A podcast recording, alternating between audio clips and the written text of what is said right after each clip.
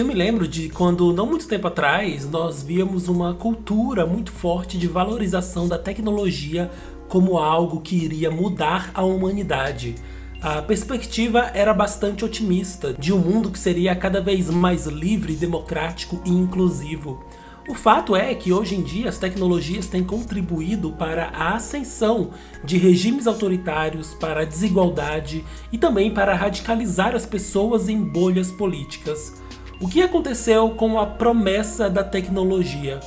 O André Azevedo da Fonseca é escritor, professor e pesquisador da Universidade Estadual de Londrina, e no momento ele está pesquisando os imaginários sociais relacionados ao surgimento e desenvolvimento de novas tecnologias. Em um artigo recente, ele disse que, sob o brilho do deslumbre da tecnologia, o Estado e as corporações têm aprofundado o controle social de natureza tecnocrática, de modo que cidadãos e consumidores são observados e analisados em sua intimidade. Então a pergunta que guiará essa conversa, esse papo cabeça, é a seguinte: a tecnologia está criando um mundo utópico ou um mundo distópico?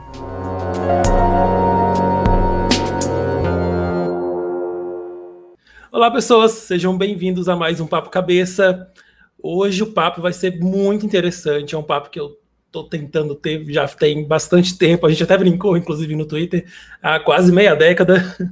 Com... Mas antes, deixa eu só dar uns recadinhos. Um outro aviso muito banal aqui é porque eu estou meio gripado, então talvez vocês sintam a minha voz um pouco gripada e, e o nariz meio indubido, mas relevem isso, por favor. Sejam muito bem-vindos. Vocês podem deixar os comentários de vocês aqui, que eu vou colocando durante a transmissão, fazer perguntas também, que na medida do possível a gente vai inserir nessa conversa com o André Azevedo da Fonseca. Oi, André, tudo bem? Seja muito bem-vindo. Olá, que bom, que bom estar falando com você finalmente, depois de tanto tempo. Finalmente, né, André? Conhece nas redes, pelo Science Vlogs. Sim. Eu sou fã já desde Nossa. criancinha. Então vai ser um momento muito legal das nossas trajetórias. André, a, a, hora aqui de, de, um puxar o saco do outro, mas eu que sou muito, muito seu fã, você é, é um modelo que eu tenho de verdade, inclusive é algo que eu quero no, no, no final dessa conversa, sobre como, sabe, chegar no que você construiu como pesquisador, como professor. É, eu admiro bastante o que você fez, o que você faz. Eu, sou, eu li o seu artigo recentemente, que foi inclusive o que me motivou a trazer você aqui. E falei, caramba, que genial, é, é muito interessante. E, e eu queria trazer essa conversa aqui para as pessoas do Alimente Cérebro, porque é algo que eu tenho refletido bastante ultimamente. Eu tenho feito vários vídeos sobre o, as redes sociais, sobre, sobre como elas têm sido bastante prejudiciais em várias partes da nossa vida. E é uma coisa muito estranha, porque eu sempre fui um fominha de rede social. Quando o Orkut surgiu, eu fui um dos primeiros a criar um perfil no Orkut. Quando o Facebook surgiu, eu estava lá e o Snapchat, eu era super ligado. Hoje em dia, eu começo a ver o quanto que isso é, meio que me prejudicou como indivíduo.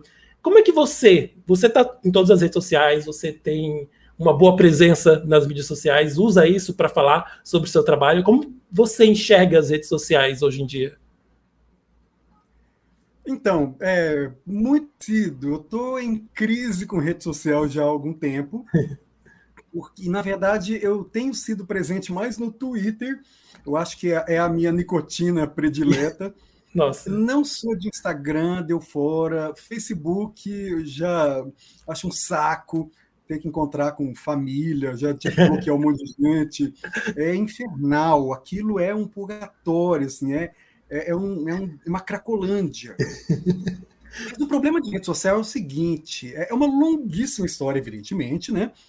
E como eu já sei que você tem se preocupado com isso e abordado esse problema através de várias perspectivas, a perspectiva que eu gostaria de trazer é aquela que eu tenho estudado, né, da publicidade, do imaginário construído a partir dos discursos das empresas sobre as tecnologias.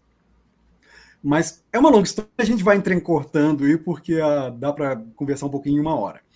Mas o ponto inicial, eu percebo que o grande problema é o seguinte: é, as, nos anos 90, quando a internet começou a se popularizar comercialmente, porque já existia, era um recurso entre universidades que haviam desenvolvido formas de transferir arquivo, de fazer reuniões online. Então, essa história de internet não é tão recente. O que é recente é a comercialização é, e esse desenvolvimento acelerado desse, desses instrumentos né, que facilitam alguns aspectos da nossa vida com um custo muito alto que frequentemente nós negligenciamos. Quando a internet se tornou comercial, ainda assim havia naquele momento um grande entusiasmo, né? dizendo que nós finalmente alcançaríamos a inteligência coletiva. Aí veio Pierre Levy, aí veio Nicolas Negroponte, que eram profetas das tecnologias. É, eles ajudaram intelectualmente a criar essa atmosfera muito favorável, muito deslumbrada. É, no entanto, parece que ninguém estava esperando que empresas dominassem a internet ao ponto de confundir ah, um domínio comercial sobre uma experiência que é a rede social com a internet. Porque são duas coisas totalmente diferentes. Assim. A é, rede social não pode ser definido como sinônimo de internet, mas hoje parece que sim. É, e aí, essas empresas tiveram, desenvolveram uma forma de atração, de captura de dado, de uh, retroalimentação, entregando para a gente nós já estamos predispostos a gostar, e aí estimula em nós várias compulsões, como esse desejo de exibir tudo que a gente faz em qualquer momento. É, os cientistas que trabalham nessas empresas são pessoas assim formadas nas principais universidades do mundo, ganham muito bem, tomam ritalina para poder ficar ligado o dia inteiro, trabalhando 24 horas por dia, para fazer com que a gente fique viciado nos dispositivos. Ah, e isso é, nos torna muito vulneráveis né, a esses estímulos. Tem muita ciência atrás de uma vibraçãozinha no celular. Às vezes eu acho que a gente fica parecendo aqueles gatinhos que, quando vê um laser, ah, fica desesperado, assim, irresistível aquele estímulo. Então tem muita ciência para poder fazer com que a gente se torne imbecil, assim, babaca e viciado em dispositivos. E isso tem causado muitos problemas na nossa concentração.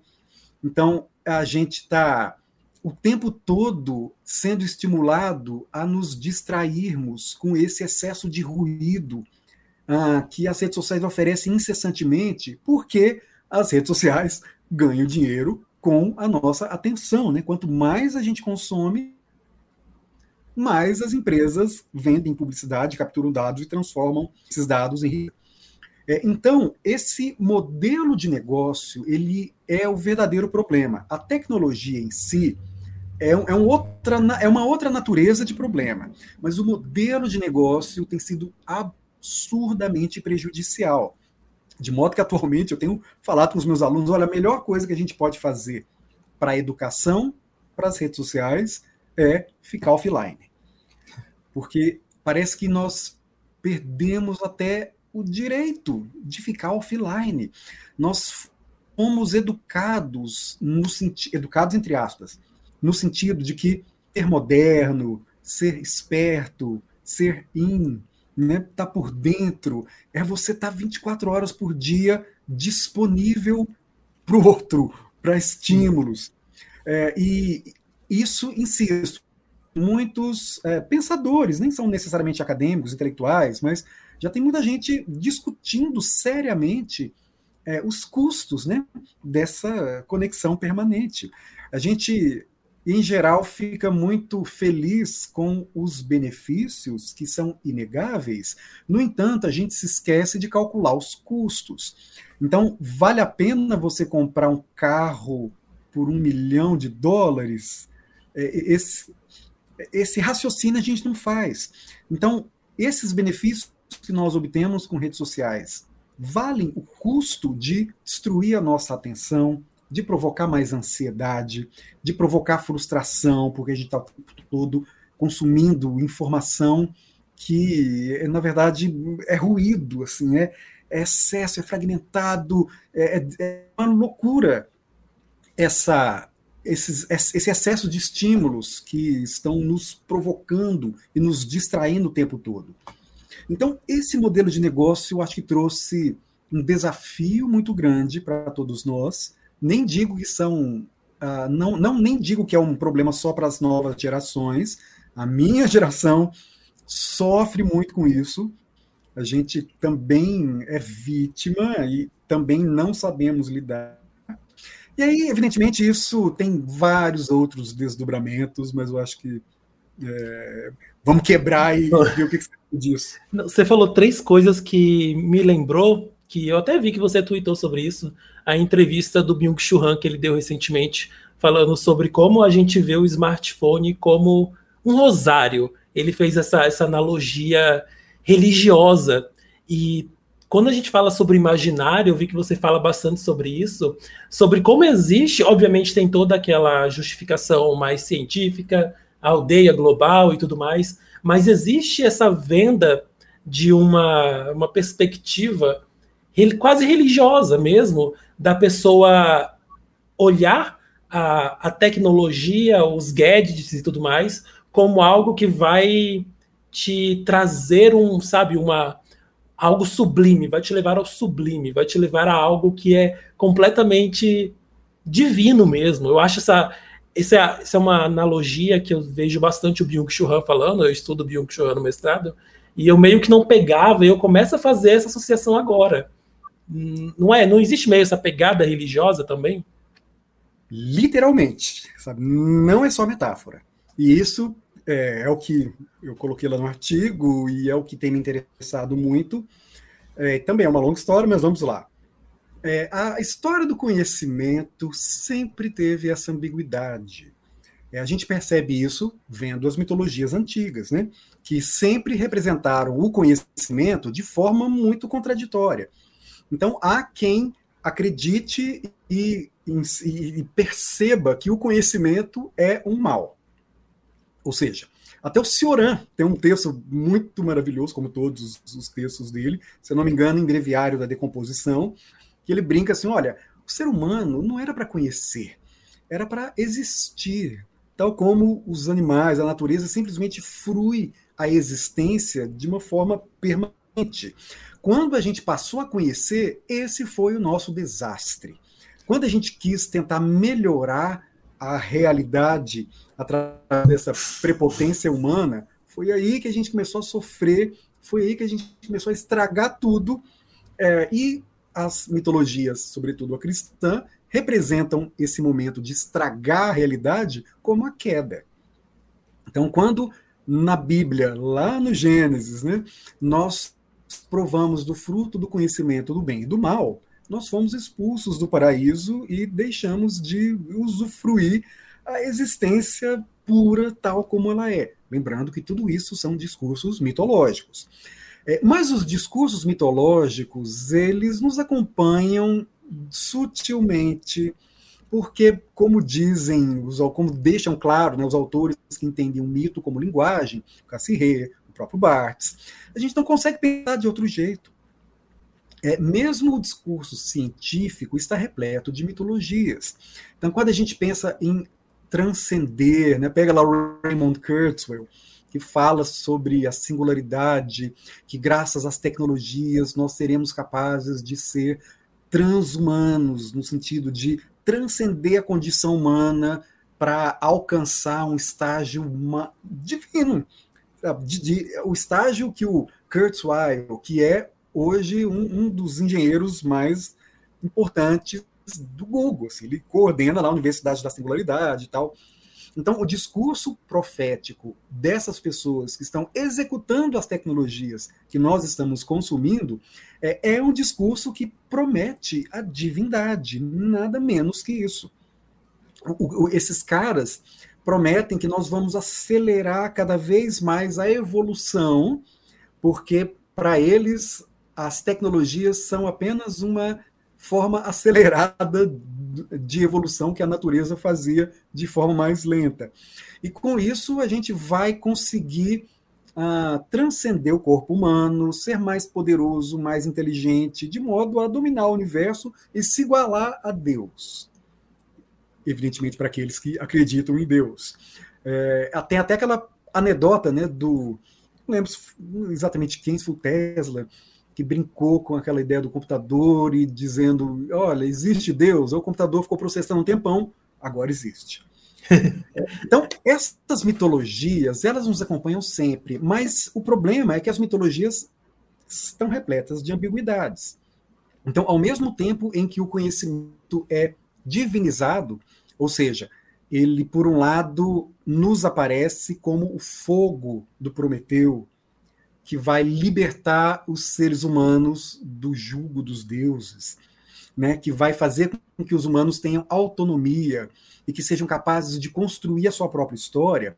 Por outro lado, as tecnologias também são vistas como, eu não vou dizer o termo demoníaco, porque não é bem isso, até porque frequentemente é, o Prometeu é, e o, a, o Fáustico, né, o prometeico, é interpretado como demoníaco mas é antinatural, sabe? É algo que corrompe algum, algum ponto da realidade que é uma linha que nós não deveríamos ter ultrapassado.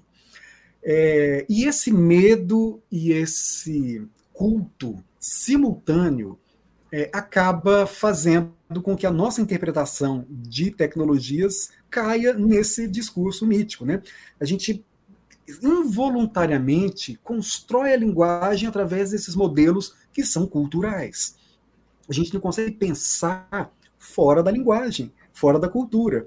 E se a linguagem é mítica, essas estruturas da linguagem reproduzem essas dicotomias, por exemplo, né? luz, trevas, ascensão, queda, verdade, mentira. É, a gente pensa miticamente, a gente pensa dualisticamente, e isso acaba influenciando a nossa interpretação de tecnologia. Agora, o grande problema, né, a questão que você perguntou, que argumenta que há uma mitologia, há uma religiosidade nesses gadgets, é porque as empresas aprenderam isso. Ou seja, aprenderam que nós pensamos miticamente, que nós temos uma relação ah, de enquadramento com a linguagem, que a gente depende da linguagem para culto e que a gente não consegue se livrar dessas estruturas, eles começaram a empregar histórias ancestrais, mitologias é, e promessas proféticas nas propagandas de tecnologia. E isso, assim, nem sou eu quem descobri isso, porque tem muitos autores que já falam sobre isso, e há manuais que explicam passo a passo, como é que você constrói uma marca icônica. Como é que você constrói uma marca que vai provocar nas pessoas não só um desejo utilitário, mas uma admiração fanática, uma, uma admiração de fiel. É quando as marcas falam de fidelizar o cliente, é transformar o cliente num fiel capaz de defender a marca com uma emoção análoga as, das religiões. O Eliade deixa claro: olha, nós vivemos numa sociedade que não é religiosa tal como as sociedades antigas. No entanto, nós somos herdeiros disso.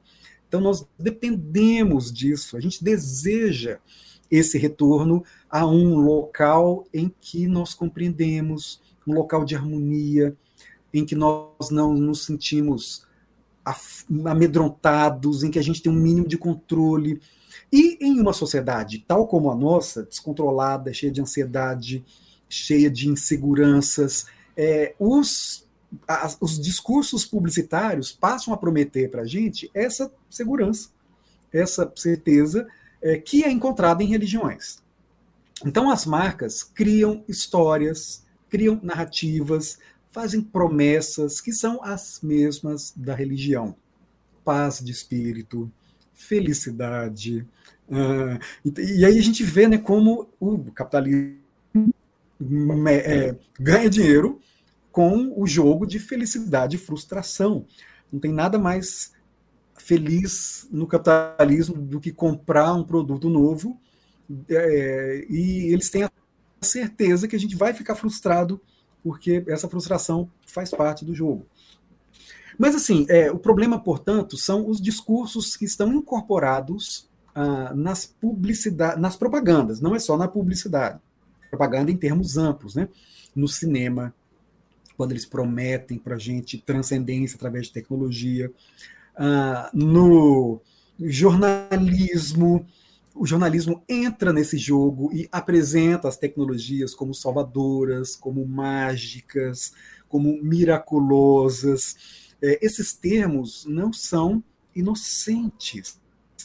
É, é, ideológico, né? E como você sabe bem, a ideologia funciona bem quando está oculta, quando ela não se manifesta.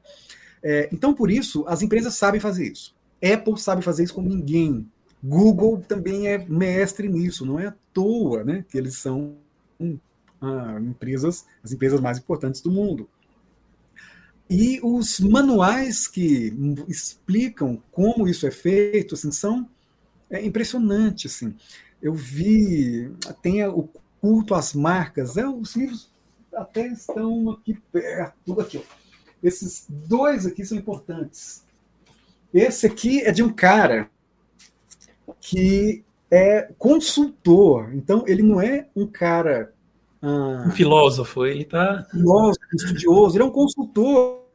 Como fazer para que as pessoas cultuem marcas tal como cultuam deuses, cultuam entidades sobrenaturais. Esse aqui é a mesma coisa. Como as marcas se tornam ícones, mostra o mesmo processo. Olha só, os princípios do branding cultural, do Douglas Holt, é, e essa história do branding cultural é isso. Pega elementos da cultura, e os elementos mais poderosos da cultura são os mitos, porque são as histórias que nos acompanham há centenas de milhares de anos e que são atualizadas, reproduzidas, é, de modo que a gente fica muito mais refém das tecnologias que usam neurociência para nos controlar, para chamar nossa atenção, ainda há essa é, antropologia e essa psicologia também aplicada para nos é, convencer de que, é, sim, estamos sendo beneficiados por essas entidades praticamente divinas. Mas, insisto, é uma religiosidade corrompida, fragmentada, diferente em, é, é, em termos de intensidade, das experiências religiosas é, mais autênticas, evidentemente. Né? Mas é um culto, sabe? É um culto fragmentado e frustrante. Você falou de, de estar oculto, às vezes está oculto até para quem emite a ideologia. E isso que é o mais interessante, que às vezes as pessoas é, têm um certo preconceito com essa visão, porque elas pensam, ah, não, nada a ver, a, a Apple está fazendo isso porque ela só quer vender, ela só quer vender. E talvez, pode até ser que talvez o, o Tim lá, o dono da Apple, faz todos a, os discursos dele pensando apenas numa lógica ali que para ele é cotidiana, mas já está ali incrustada no inconsciente dele como que ele vai fazer para vender mais. Então esse objetivo de vender mais ou simplesmente, sei lá, o, o, culto que se faz, por exemplo, do Elon Musk. Ah, ele é só uma pessoa que está querendo gerar empregos, é, conquistar, avançar a ciência e tudo mais, são, são formas da gente esconder por trás dessas palavras que parecem cotidianas raízes muito profundas, não é? É o que você estava falando. Isso, e é reproduzido, né? É, mas o ponto assim, é que realmente há manuais que falam sobre isso. Tem o Primal Branding, que fala sobre isso. Os caras ensinam a é, redes de hotéis ensinam empresas de viagem a colocar nas mensagens uma promessa de conquistar o paraíso. Então, quando a gente vai lá na CVC e se sente inspirado e motivado a fazer uma viagem, como se aquela viagem. Acho que o Harari menciona isso, né? Como se aquela viagem realmente fosse uma possibilidade de você se reconectar consigo mesmo, mas você não seria capaz de reconectar consigo mesmo sem o ato do consumo, como se fosse impossível reconectar-se a si mesmo em casa, né? É, experimentando a, o, o, ar, vendo o vento é, passar pelo seu corpo. Então, é, essa apropriação dessas emoções religiosas e míticas que são legítimas pelo capitalismo são ah, estudadas em manuais e ensinadas de forma deliberada. Tem um outro livro, é, Fora da Lei, ah, ele está em algum lugar aqui, que aqui, esse aqui é outro que é estudado em cursos de marketing. Esse livro ele pega as referências do Joseph Campbell, que foi um antropólogo da mitologia, e ensina a criar storytellings, né, que são recursos ah, muito utilizados. E um storytelling não é nada mais do que criar um mito sobre o produto. É criar uma historinha de jornada daquele dono da empresa que veio do nada e aí conseguiu a vitória através de esforço, é, passou por martírios, passou por momentos de morte e ressurreição. Então, as mesmas histórias que nós vemos na Bíblia, que nós vemos nas mitologias, não só né, nas mitologias gregas, em geral a gente fala de mitologia, povo acha que é só mitologia grega, mas não. Mitologias do mundo inteiro. Todas as histórias religiosas, nessa concepção do Eliade, são consideradas míticas. Então, é, essas pessoas, os publicitários, estudam, é, eles não sabem por quê propriamente, né? A gente é tão uh, magnetizado por essas histórias, mas eles sabem que nós somos. Então, é mais ou menos os, o que os americanos sempre fazem. Não sei porquê, mas eu sei que é assim, então eu vou reproduzir o que eu. É, e, e, é muito impressionante como a gente vê isso o tempo todo. É, e a gente é sempre convencido pela mesma história. Então, de novo, né, é a ascensão e a queda, é a felicidade, é o céu, o inferno, é a transcendência. E é uma apropriação é, muito intensa, assim, permanente, que está prometendo para a gente uma libertação mágica é, e a gente cai nela o tempo todo. E o barato nisso é que é tão ideológico e oculto que, e reproduzido, né, como você bem disse, que às vezes até cientistas caem nessa, assim, caem nesse discurso, né, de que é, tecnologias são necessariamente boas e interessantes e libertadoras, e aos poucos começam a entrar nesses discursos messiânicos. É muito impressionante, de verdade, de vamos alcançar, é, vamos melhorar, e se esquecem, de novo, né, o Harari. Não necessariamente tecnologias chegam para melhorar as nossas vidas o Harari deu um excelente exemplo que foi a transição do momento dos produtores-coletores para os agricultores. A vida piorou. A gente trabalhar mais, a gente passou a passar fome, porque quando éramos caçadores, né, é, era muito mais dinâmico do que quando passamos a ser agricultores, que ficamos muito mais suscetíveis aos climáticos. Então, tinha um período de seca, a plantação eh, era destruída, as pessoas, as comunidades inteiras morriam de fome, assim, havia eh, época de muita fome, passaram a comer mal. No entanto, a gente se esquece também que a história não é uma linha evolutiva rumo à melhoria e à perfeição. A história é uma dinâmica imprevisível. Então, acontece com frequência de momentos históricos posteriores serem piores ou se degradarem, é, ou se direcionarem para rumos imprevistos que, em vários aspectos da vida, pioram a nossa existência. Foi o que aconteceu na era, segundo Harari, da agricultura. Mas aí é, é problema. Em duas gerações, a gente se esquece que na vida é, é, pode ser diferente. A gente se acostuma muito rapidamente às piores condições. Eu lembro de um texto do Camus, se eu não me engano, no Estrangeiro ou no Mito de Sísifo, não lembro. Mas ele dizendo assim: olha, se nós fôssemos presos em um toco de madeira, uh, a gente provavelmente ia se acostumar, e fosse alimentado, né, a gente ia se acostumar. e, achar que a vida era assim. É, foi um estrangeiro, porque ele foi preso, dizendo: o problema de você estar tá preso, problema ironicamente, né, é você pensar na liberdade.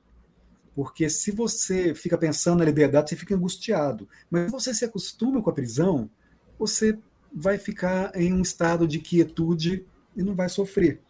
Então parece que é isso que as tecnologias vão prometendo para a gente. É por isso que eu, eu não só não é não sou apenas eu que digo isso, né?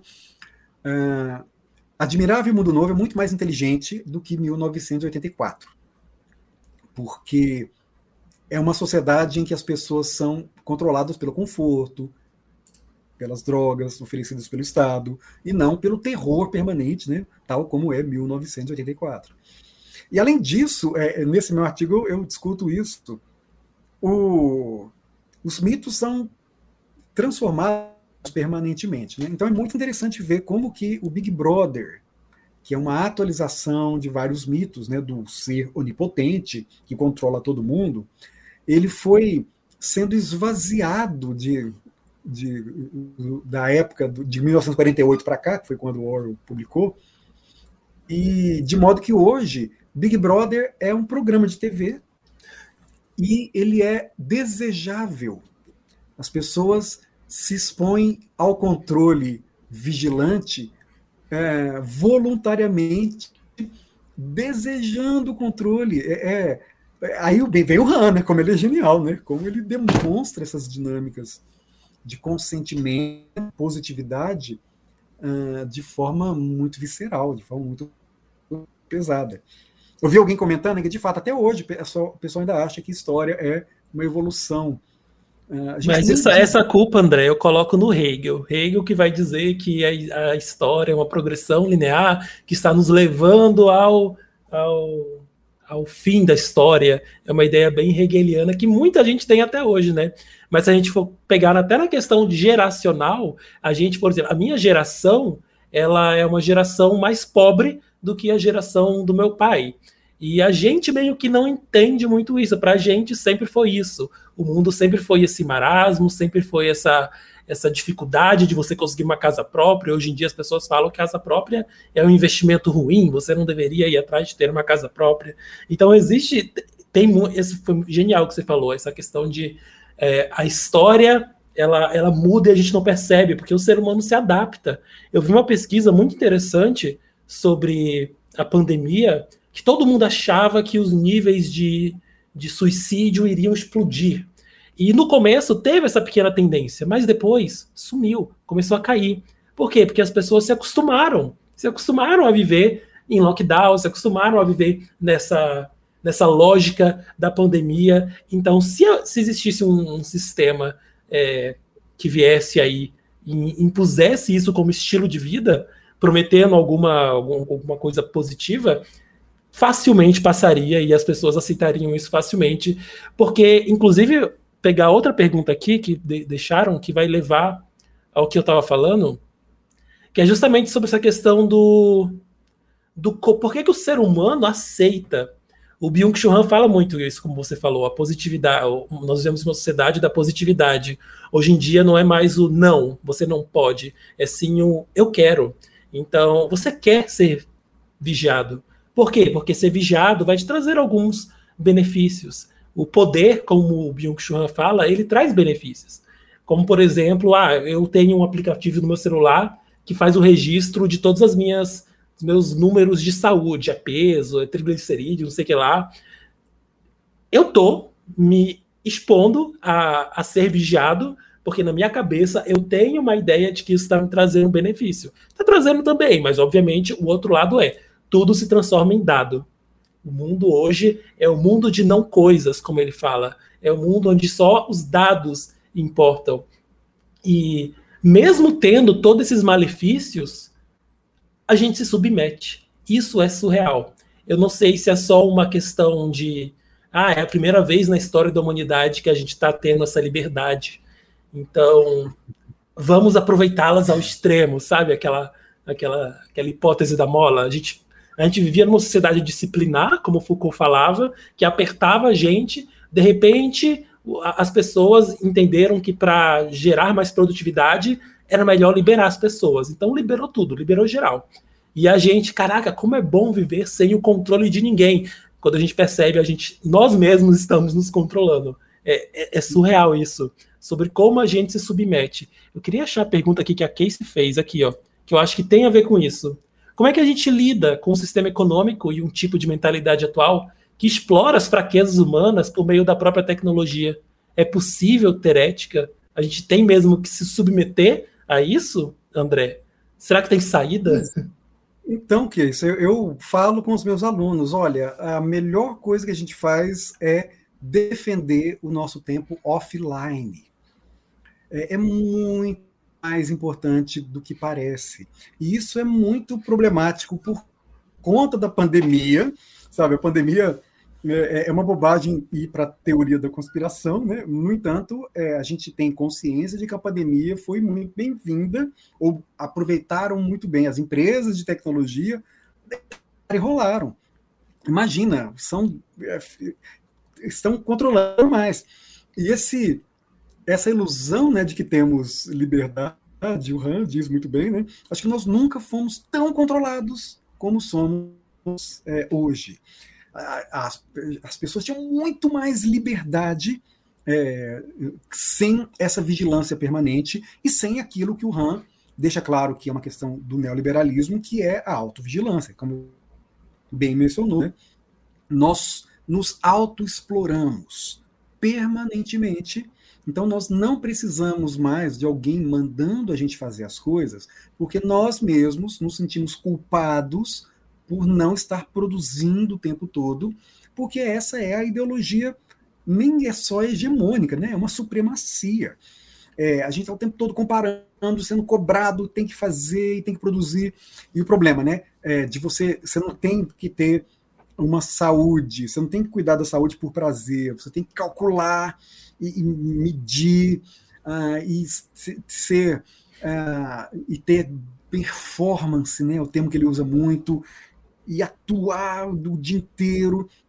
Isso é um controle disfarçado de liberdade. Isso não é liberdade, isso é autoexploração.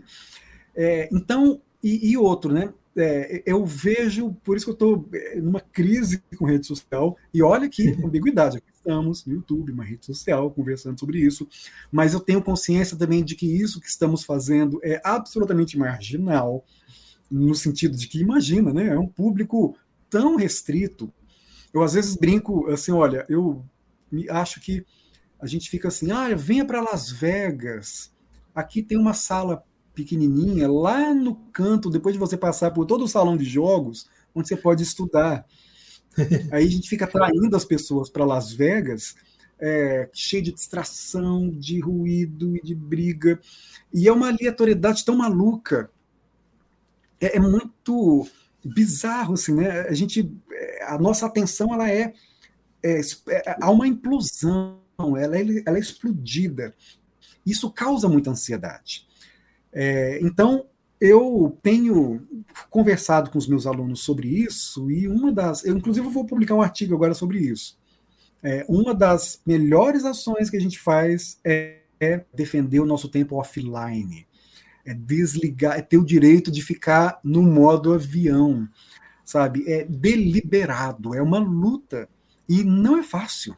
A gente está o tempo todo ansioso ver se chegou algum e-mail para ver se alguém interagiu com o nosso tweet. É, e isso é, um, é, é essa é a prisão. Essa é a, a forma desenvolvida tecnologicamente, antropologicamente, psicologicamente. A parada é tão braba. Tem um, uns casos que eu acho que são interessantíssimos para a gente entender essa dinâmica que não é nova, é do He-Man.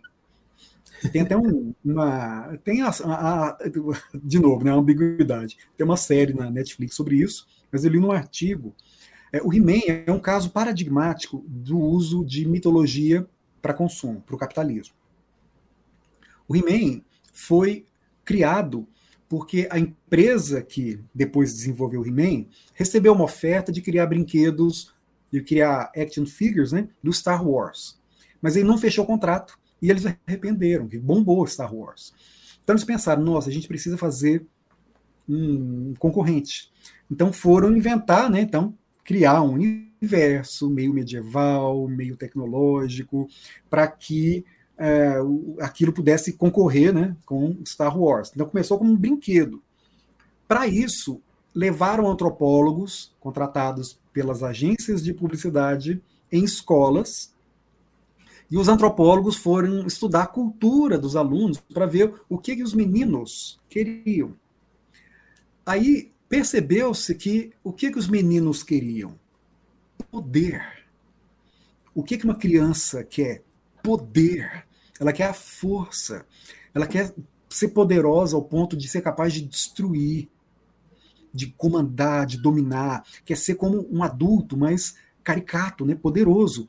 A gente fica naquela ilusão de que crianças são puras, inocentes, mas crianças são os seres humanos, com todos todas as contradições e estão imersos também em uma cultura que é plena de disputa de poder.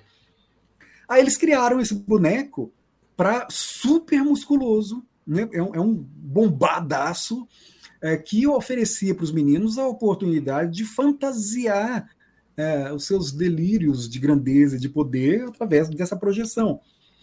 E aí, é, os bonecos, eles tinham esse desafio. Bom, como é que a gente vai fazer? Porque os meninos sabem brincar com é, brinquedinho de guerra, é, tem as referências. Sabe, brin sabe brincar com brinquedinho de bang bang, porque tem a referência do cinema. Mas como brincar com uma um criatura bombada, meio medieval, lógica? Aí precisou criar uma Bíblia dos mestres do universo, esse é o termo, criar todo o universo do He-Man, o mal, as lutas, os portais, e a, sabe, as transforma a transformação. A transformação ela é um, uma, uma catarse para criança. Imagina, eu, eu, eu fui criança na época do He-Man, quando o Adam transformava em He-Man através daquela magia meio tecnológica, cheia de cores, brilhos, e era, um, era de. O coração pulava, assim, porque era o que a gente queria, inconscientemente, né? É, e aí fizeram os quadrinhos, mas na era Reagan, antes da era Reagan, os quadrinhos é, podiam ser utilizados para fazer publicidade. A televisão não, havia regulamentação. Mas aí foi desregulamentado a propaganda disfarçada em desenhos animados e criaram o desenho para fazer propaganda de action figure. É, então aí a gente vê como que as empresas sabem utilizar mitologias, é, desejo religioso é, e usam de todas as ciências humanas, inclusive a antropologia, para poder vender, né, para capturar esses desejos. Então, insisto, né, voltando para a pergunta importantíssima da Case, o que fazer? Ficar offline. André, offline.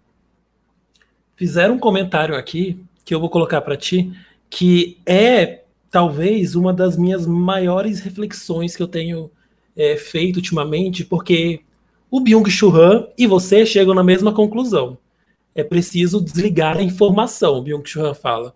Só que daí eu tava, acho que antes, antes de ontem eu, eu descobri um livro de filósofos argentinos é, dando argumentos do porquê você não deve ler Byung-Chul Han.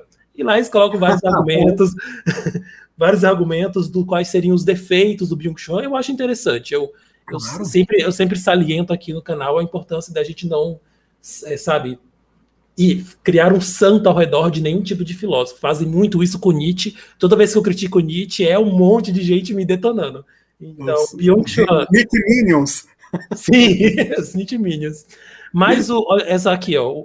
Mas uma das grandes críticas é essa.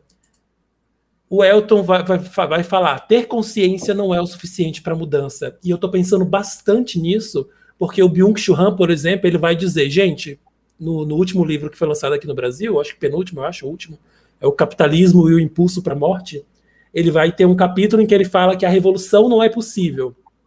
Porque esse sistema, tudo isso que a gente está falando, é exatamente o que o ser humano quer.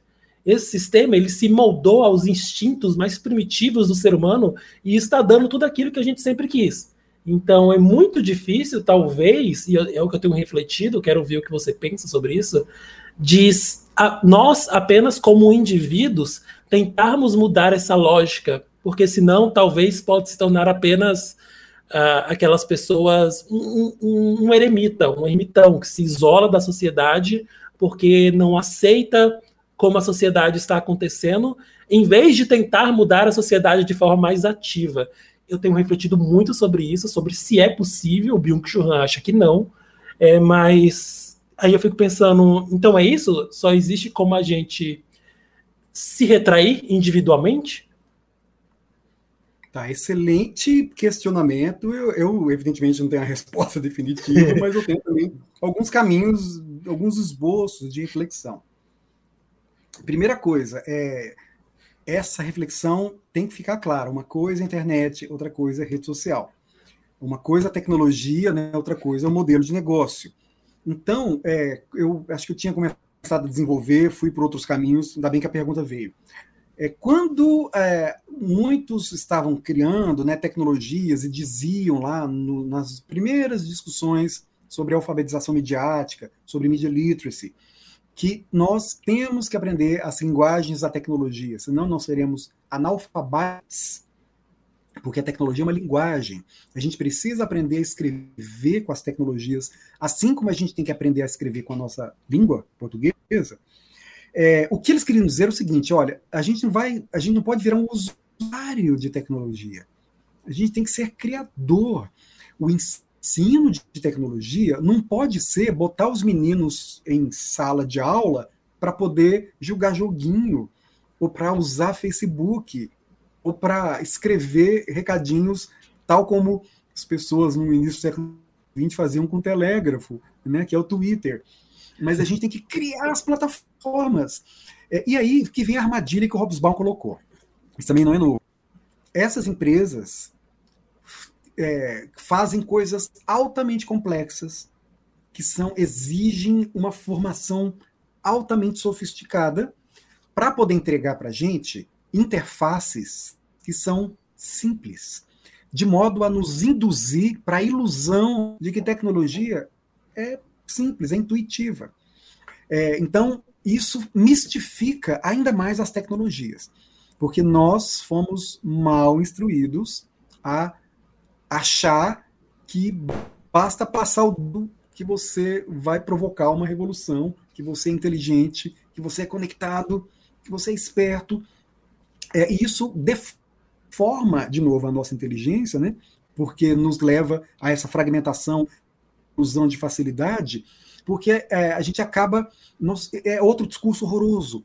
É, essa história de que educação sempre tem que ser lúdica, tem que ser divertida, tem que distrair, tem que ser, sabe, tem que ser rápida e, e fragmentada. É normal. O outro mito horroroso que está detonando a gente é o do multitarefa é, todos os psicólogos sérios, até os best Daniel Goleman, por exemplo, deixa claro, a gente ser mito, ninguém é multitarefa. A gente tá desperdiçando muita energia psíquica é, indo e voltando em tarefas simples, em vez de nos exercitar a habilidade de concentração em coisas complexas, para a gente realmente poder avançar. Então, tá vendo? Todos esses discursos comerciais que não têm outro objetivo que não nos atrair para a rede, para ganhar dinheiro com os nossos dados e com a nossa atenção, estão provocando né, essas deficiências na nossa psicologia. Eu, eu, eu não sei se o termo deficiência na psicologia é adequado, mas essas ansiedades, sabe, esse sofrimento, esse sofrimento mental, sabe, de fragmentação permanente. Por outro lado, ao nos desfragmentar, eles nos oferecem a possibilidade de a refragmentação, sei lá, de união com os discursos que vão, vão prometer a simplicidade, né, que dizem que é, a gente consegue resolver problemas, que a gente vai ser feliz, que vem isso também. Ah, e o, o, a questão do offline tem uma, o, o, outro, benefício, que não é se isolar do mundo. Né? Além dessa questão de aprender tecnologia para valer não é aprender sendo usuário, aprender sendo criador. É, o ato, eu, eu li, eu, é um cara também muito controverso, né? Que é o Csikszentmihalyi, gostei para decorar o nome dele, que escreveu Flow. É, é um livro considerado positiva, então há muitas críticas, com razão, que deixam claro que a psicologia positiva não é mais do que uma forma de educar as pessoas para o neoliberalismo, para sofrer e achar que está bom, de se autoexplorar. Então, ele é o anti-Han, ou o anti-Simhali. No entanto, é, mesmo assim, né, ele tem algumas reflexões que são importantes. É, esse, ele argumenta que cons, o que, que é consciência, segundo ele? É você, segundo ele, é você ter o controle sobre o seu pensamento. É, o fato é que nós temos muita dificuldade de controlar o nosso pensamento. Ninguém consegue ficar 15 segundos sem pensar em nada. Ou seja, nós estamos a maior parte do nosso tempo inconscientes. Quem manda na gente não é a nossa consciência, a gente está o tempo todo tendendo à dispersão, sobretudo agora em rede social. A gente delega a nossa reflexão, a nossa atenção a um milhão de outros agentes, né, e não nós mesmos. Então, nesse sentido, a meditação, o que, que seria a meditação? Conseguir se concentrar em uma coisa só. Não é nem pedir muito. Meditação não tem nada de mágico. É você conseguir prestar atenção na sua respiração como um exercício mental de controle da própria consciência ou controle da própria atenção. Então, se você não é capaz de um minuto controlar a sua atenção, há um problema óbvio aí, sabe? Há um, há um descontrole óbvio aí. E aí, é, isso me, le me levou a refletir também, por exemplo, caminhar. Eu odiava fazer caminhada. Eu achava idiota e dizia que era uma bobagem, porque você vai andar para chegar em lugar nenhum, não tinha sentido. Mas depois que eu tive duas tendinites e uma bursite, decidi caminhar para não ficar aleijado, é, eu comecei a entender, perceber assim, com o meu corpo como a caminhada é interessante. É, porque você desconecta e retoma o controle até sobre o seu pensamento. Mas aí vem um problema, as pessoas fazem caminhada ouvindo música. Então, tá vendo? Não, não desconecta. Tá o tempo todo recebendo informação. É uma overdose, é uma obesidade mórbida de informação. Isso não faz bem de forma. De, de, realmente não faz bem, é, também por conta dessa falta de exercício de controlar o próprio pensamento. Então, o que, que a meditação traz de bom? Controle do pensamento, controle do foco. E ele tem uma outra coisa que eu achei que tem sentido. É, o que traz muita infelicidade é justamente o excesso de escolha. Publicitários sabem disso. É, quando você tem muitas escolhas, traz ansiedade, você fica na dúvida: será que eu escolhi bem? Será que a outra alternativa não seria melhor? Então, o excesso de escolhas traz mais tarde do que benefícios. Os algoritmos entenderam isso e aí circunscrevem, sem que a gente perceba, por isso que o Eli Pariser fala de filtro invisível, um universo muito mais fechado do que a gente imagina. A gente supõe que tem liberdade infinita, mas na verdade a gente está num jogo de espelho. A gente está num, num quintalzinho, um quintalzinho de Satanás, é o termo que eu brinco. O, Humberto Eco né, brinca o, o, presépio de Satanás, quando ele fala dos museus de cera. Então a gente está nesse universo fechado, ilusão de que temos liberdade infinita, porque a gente não suporta esse excesso de escolha. É desesperador. É, nós não fomos, sei lá, eu não sei dizer isso, mas há quem diga, nós, nós não somos biologicamente preparados para esse excesso de estímulo. Então, para ele, é, ter poucas escolhas, tem, é, as pessoas que têm um número limitado de escolhas têm mais tendência a estarem satisfeitos, serem felizes, do que aqueles que se perdem na ansiedade de excesso de escolha. O ponto é fazer com que essa restrição nas escolhas seja uma escolha. Ou seja, nós é, temos, a, temos que fazer essa opção por nos concentrarmos naquelas ações que são significativas para nós, em vez de ficarmos perdidos excesso de estímulo. E esse excesso que a gente vê em rede, rede social é o excesso. na sua plenitude. É, é uma distração assim. A gente vê, rola o Facebook, tem lá uma, lamentando alguém que morreu, depois comemorando alguém que nasceu, aí depois uma criança suja de comida, aí depois tem alguém com uma flor, alguém com gif ruim, alguém com de Agatha Christie, aí depois alguém comemorando que passou no emprego, aí depois uma notícia sobre, uh, sei lá, sobre pandemia, aí depois... Então, é uma dispersão que definitivamente não faz bem. Sabe? É, um, é um, uma. É, é, é patinar é, nesse ambiente tóxico que foi criado, de novo, para nos capturar e para vender anúncio. Então, de acordo, ter consciência não é suficiente para mudança, é talvez um primeiro passo, mas eu também ah, tenho dúvidas, né? Eu fico receio, eu, eu, talvez eu mude de ideia depois de na live. Mas é, eu, eu, porque eu não quero ser, eu acho que não tem muito sentido. A gente tem que, a gente tem, a gente tem que é, é, tá, essa, essa análise é boa, vamos lá. É, o, o, o, tempo histórico né, é, é, interessante ser vivido. Acho que todos os tempos históricos são interessantes, né? E é legal a gente participar, é a perspectiva freiriana. É, a gente não se humaniza repetindo a realidade, é, nos acomodando à realidade. Né? Paulo Freire até usa um termo que hoje não é mais adequado, né? Ele dizem que olha, os animais se adaptam à realidade.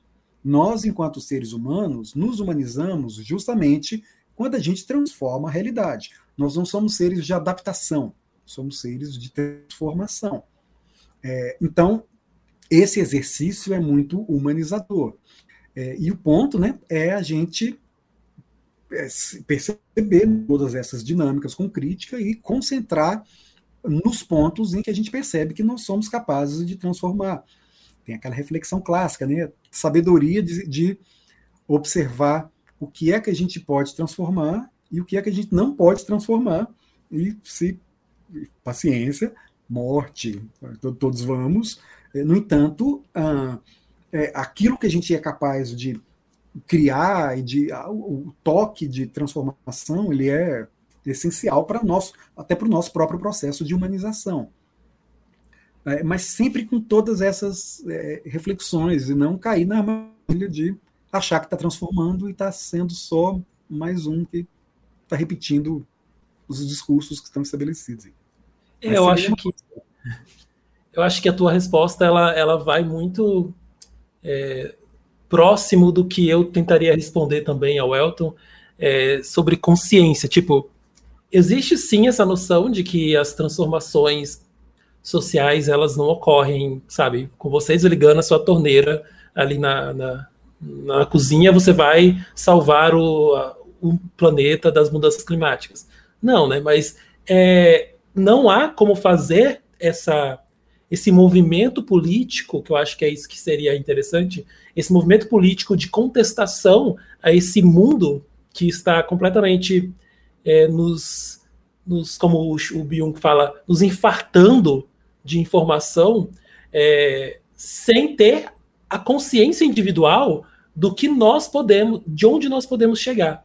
Então, se a gente não tem a nossa uma consciência individual, é, se a gente não, por exemplo, como você falou, tem um tempo offline para entender que o tempo offline, o contato com as coisas reais, o, o contato com o mundo tridimensional, em que as coisas têm profundidade, aqui eu estou te vendo por uma tela plana, infelizmente. A gente vive muito distante, isso ajuda a nos aproximar mas não é a mesma coisa se a gente estivesse numa mesa de bar com eu te vendo em três dimensões, com profundidade.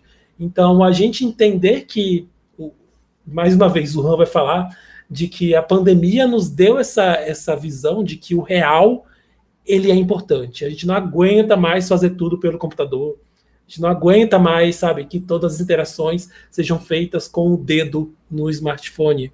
A gente precisa do toque, a gente precisa do, da terra, a gente precisa é, nos inserir na sociedade.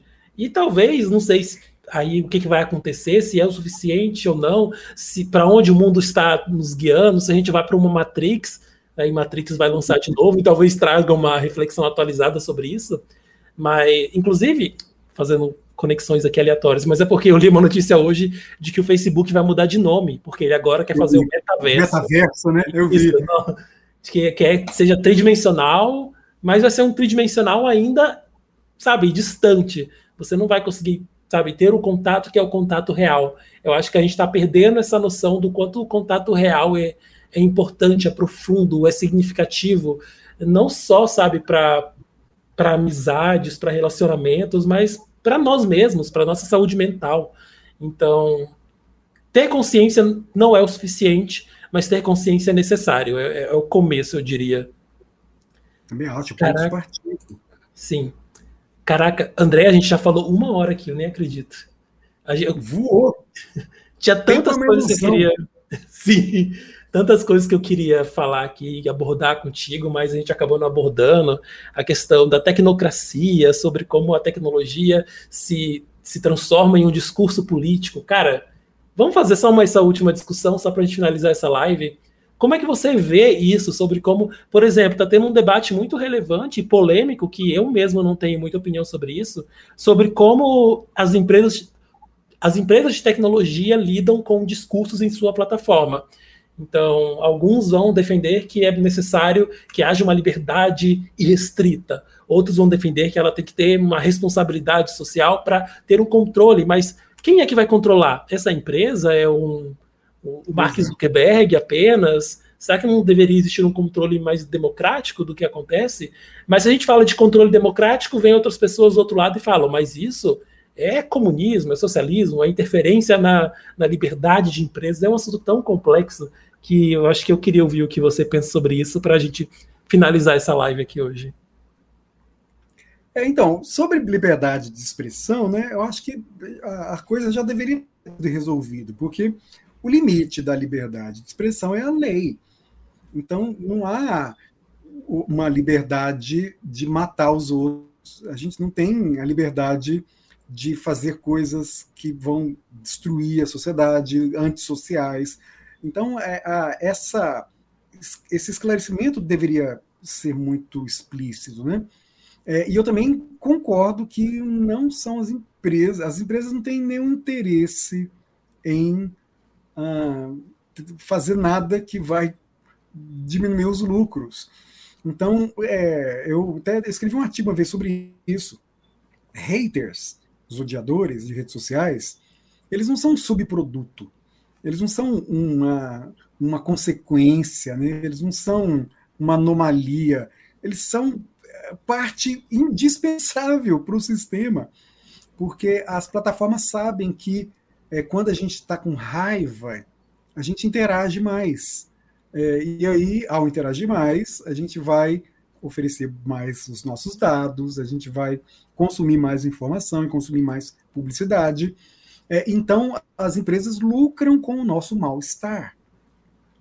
É, então, não há nenhuma perspectiva de uh, melhorias de autorregulamentação de empresas é, nesse, nesse sentido.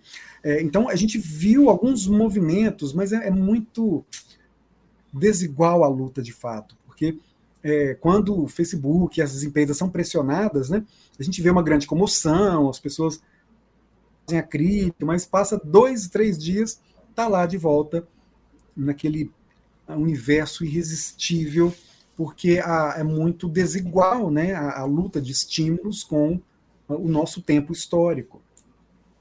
Então eu, é, eu tenho dúvidas realmente, a gente todos estamos em crise né, sobre como resolver tanto individualmente como socialmente. Mas se eu tenho uma última reflexão para fazer, não sei se ela é propriamente ah, ah, é, feliz, otimista, mas é um ponto interessante na história. Eu tenho a, minha formação no doutorado é em história. É, o Paul Vane, é um filósofo da história, ele diz que nós não temos consciência das consequências das ações do presente. Né? Isso é óbvio, porque o futuro ainda não foi escrito. Então não há uma trajetória linear. A história feita de improvisos, de imprevistos, acidentes são regra, não é que acidentes acontecem, né? Então a gente não sabe o que vai ser daqui a 10 anos, não sabe o que vai ser daqui a 50 anos, porque vão acontecer coisas que não são apenas imprevistas, são inconcebíveis, assim, são, são novidades que a gente não, vão, ter acidente. Então, é, é, é, muita coisa que nós não somos capazes de prever, porque não aconteceram, evidentemente. Não há um rumo, há várias possibilidades.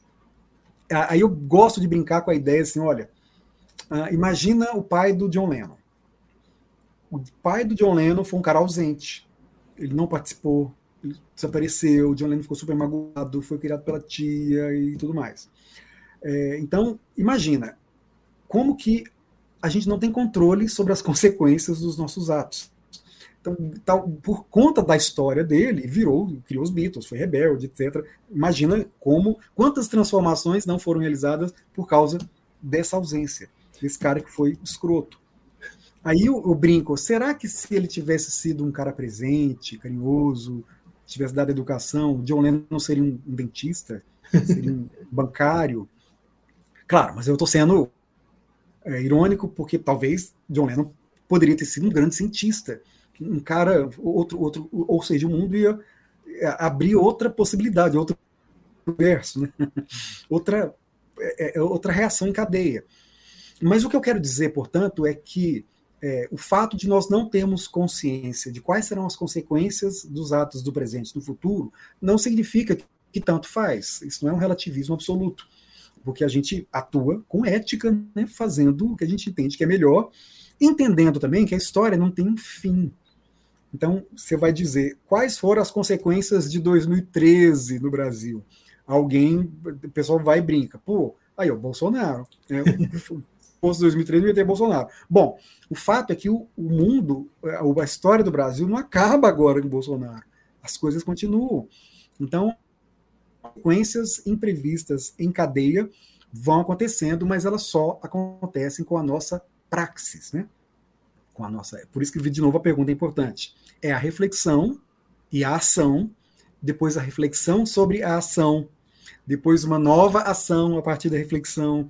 É, não pode ser só ação, porque assim a gente só reproduz e não tem o mínimo controle. Não pode ser apenas reflexão, porque aí a gente é, não, não muda nada, né? O Paulo Freire deixa isso claro. Sala de aula tem limite. É, a gente não vai mudar o mundo na sala de aula. Mas esse movimento né, de aprendizado, de humanização, é, de crítica e construção, de criatividade né, e, e, destruição também, que às vezes é necessário, destruição sempre de conceitos, né, de, de tempos e tudo mais. Então, essa movimentação é que nos faz humanos. Os chineses, para concluir, têm uma, um dito espirituoso que é mais ou menos assim: olha, é, eu vou lançar uma maldição para você. Eu desejo para você tempos interessantes. Aí isso tem a ver né, com aquelas mitologias que nós começamos a conversar. A, a, a inteligência é realmente um paradoxo.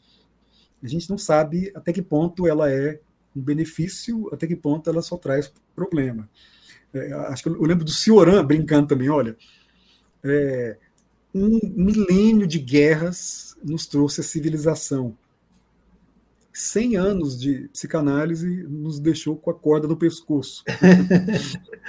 então, essa ambiguidade do conhecimento, do autoconhecimento, é, é um paradoxo que nós ainda não sabemos lidar com ele.